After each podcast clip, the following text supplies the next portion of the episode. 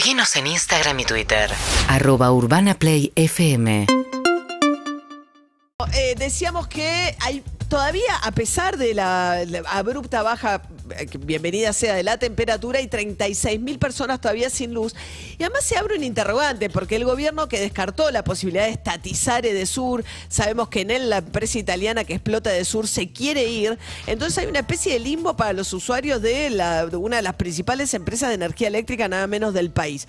Nicolás Gandini es periodista especializado en, eh, en energía, lo consultamos muy seguido. ¿Cómo andás, Nicolás? Buen día. Hola María, ¿cómo andás? Buen Bien. día, gracias por llamar. Bueno, más allá de los resarcimientos, las quejas, recién hace un ratito hablábamos con un usua- un- un- una persona que de San Cristóbal que lleva ocho días sin luz. ¿La situación cuál es? Porque el gobierno dice, si estatizo, dejo al país con el riesgo posible de un juicio que después vamos a perder y nos va a costar millones de dólares. Sí, es así, la verdad. Es, es difícil cuando uno piensa el, el caso de Sur entender qué es lo que quiere hacer el gobierno, a dónde quiere llegar. Porque son muchas las opciones que son verosímiles, pero que realmente cuesta entender cuál es la que se aplica o no. ¿Por qué digo esto? En algún punto, en otro contexto histórico, si uno ve que, o uno viese que hay intendentes del conurbano que eh, avanzan políticamente con denuncias judiciales contra Edesur, que el jefe de gobierno de la Ciudad de Buenos Aires, Horacio Rodríguez Larreta, que siempre eh, había elegido mantenerse al margen del conflicto por lo que es el suministro eléctrico en la ciudad, presenta también una denuncia, o por lo menos eh, declara que va a presentar una denuncia judicial contra la empresa. Si el Estado Nacional, el Ministerio de Economía, avanza también de alguna forma eh, metiéndole una auditoría, con declaraciones en contra de la, de la empresa, uno cree, bueno, se está construyendo un caso para avanzar con una estatización. Ahora, o con alguna reversión de la concesión o algo por el estilo, o alguna intervención de la empresa.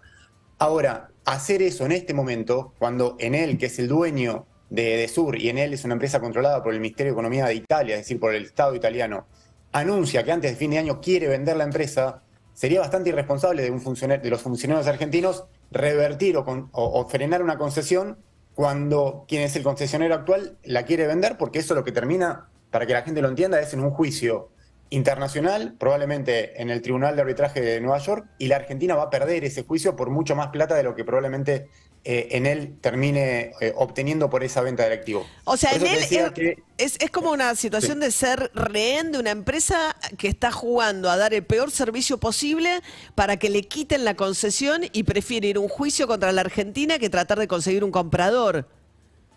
Yo no sé si en él está jugando a esa estrategia judicial, es decir, bueno, yo demuestro o, o- ofrezco un mal servicio para forzar al Estado argentino a que me a que me revierta la concesión y de esa manera yo después voy y, y hago un juicio millonario en el exterior y lo gano.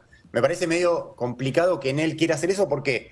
Porque en él debe ser uno de los cinco mayores jugadores de, de Europa. Imagínate, María, que el, el gobierno, si el, gobierno- el gobierno argentino te revierte o te estatiza la empresa, eso tiene un daño reputacional, eso le hace daño en él. No, no es gratuito que eh, a vos te salga en medios nacionales o internacionales que el Estado argentino quiere re- estatizar en él. Le hace un daño a la empresa, una empresa que es gigante. Y, la verdad, este activo de Sur, para Enel, no vale nada, sinceramente. Enel es una empresa muchísimo más grande que lo que representa Edesur. De hecho, cuando Enel declara que quiere vender Edesur, él lo hace ya poniéndole un valor cero al activo. Porque nadie, nadie vende un activo anunciándolo antes.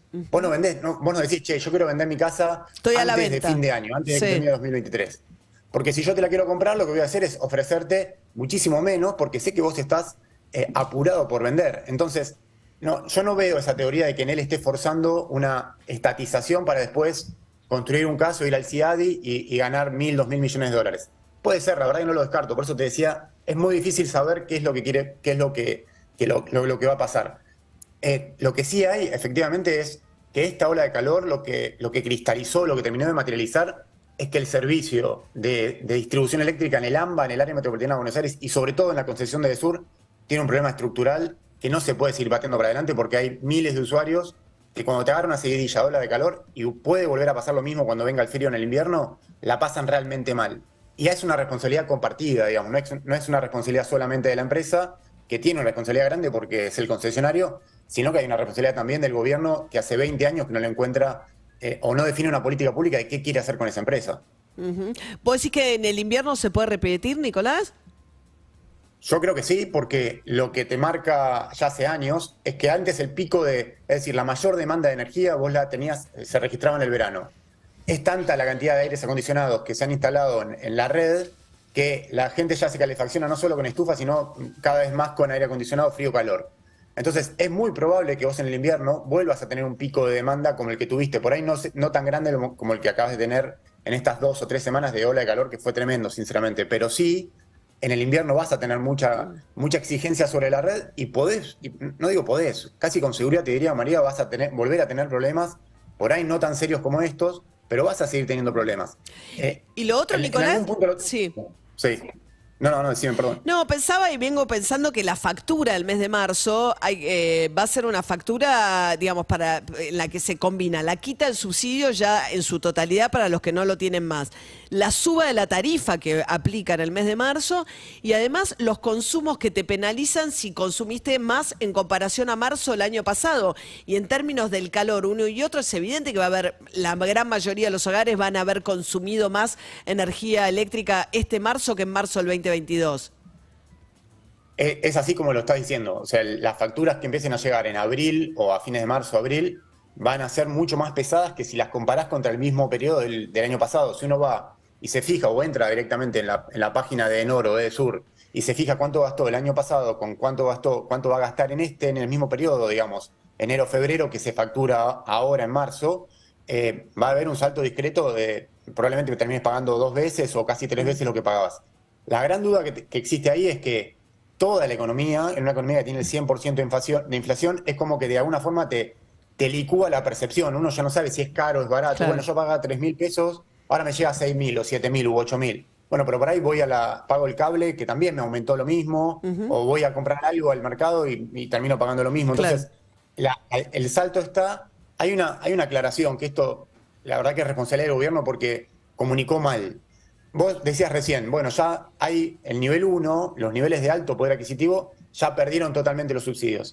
Eso porque, vos lo decís así, porque los periodistas dijimos muchas veces que para esta época del año ya los usuarios de alto poder adquisitivo no iban a tener más subsidios. Bueno, eso no pasó. Ah, ¿no? Hoy nosotros, vos y yo, que somos Sí. usuarios nivel 1, seguimos recibiendo en la factura entre un 30 y un 40% de, de subsidios porque el gobierno frenó la segmentación de tarifas. No lo dijo, pero Ah. terminó pasando así. O sea, nu- nunca se concretó la, la quita total, de los subsidios. Ah, mira, me voy a fijar la factura. Bien, Nicolás Gandini, periodista especializado en energía. Gracias, Nicolás, buen día.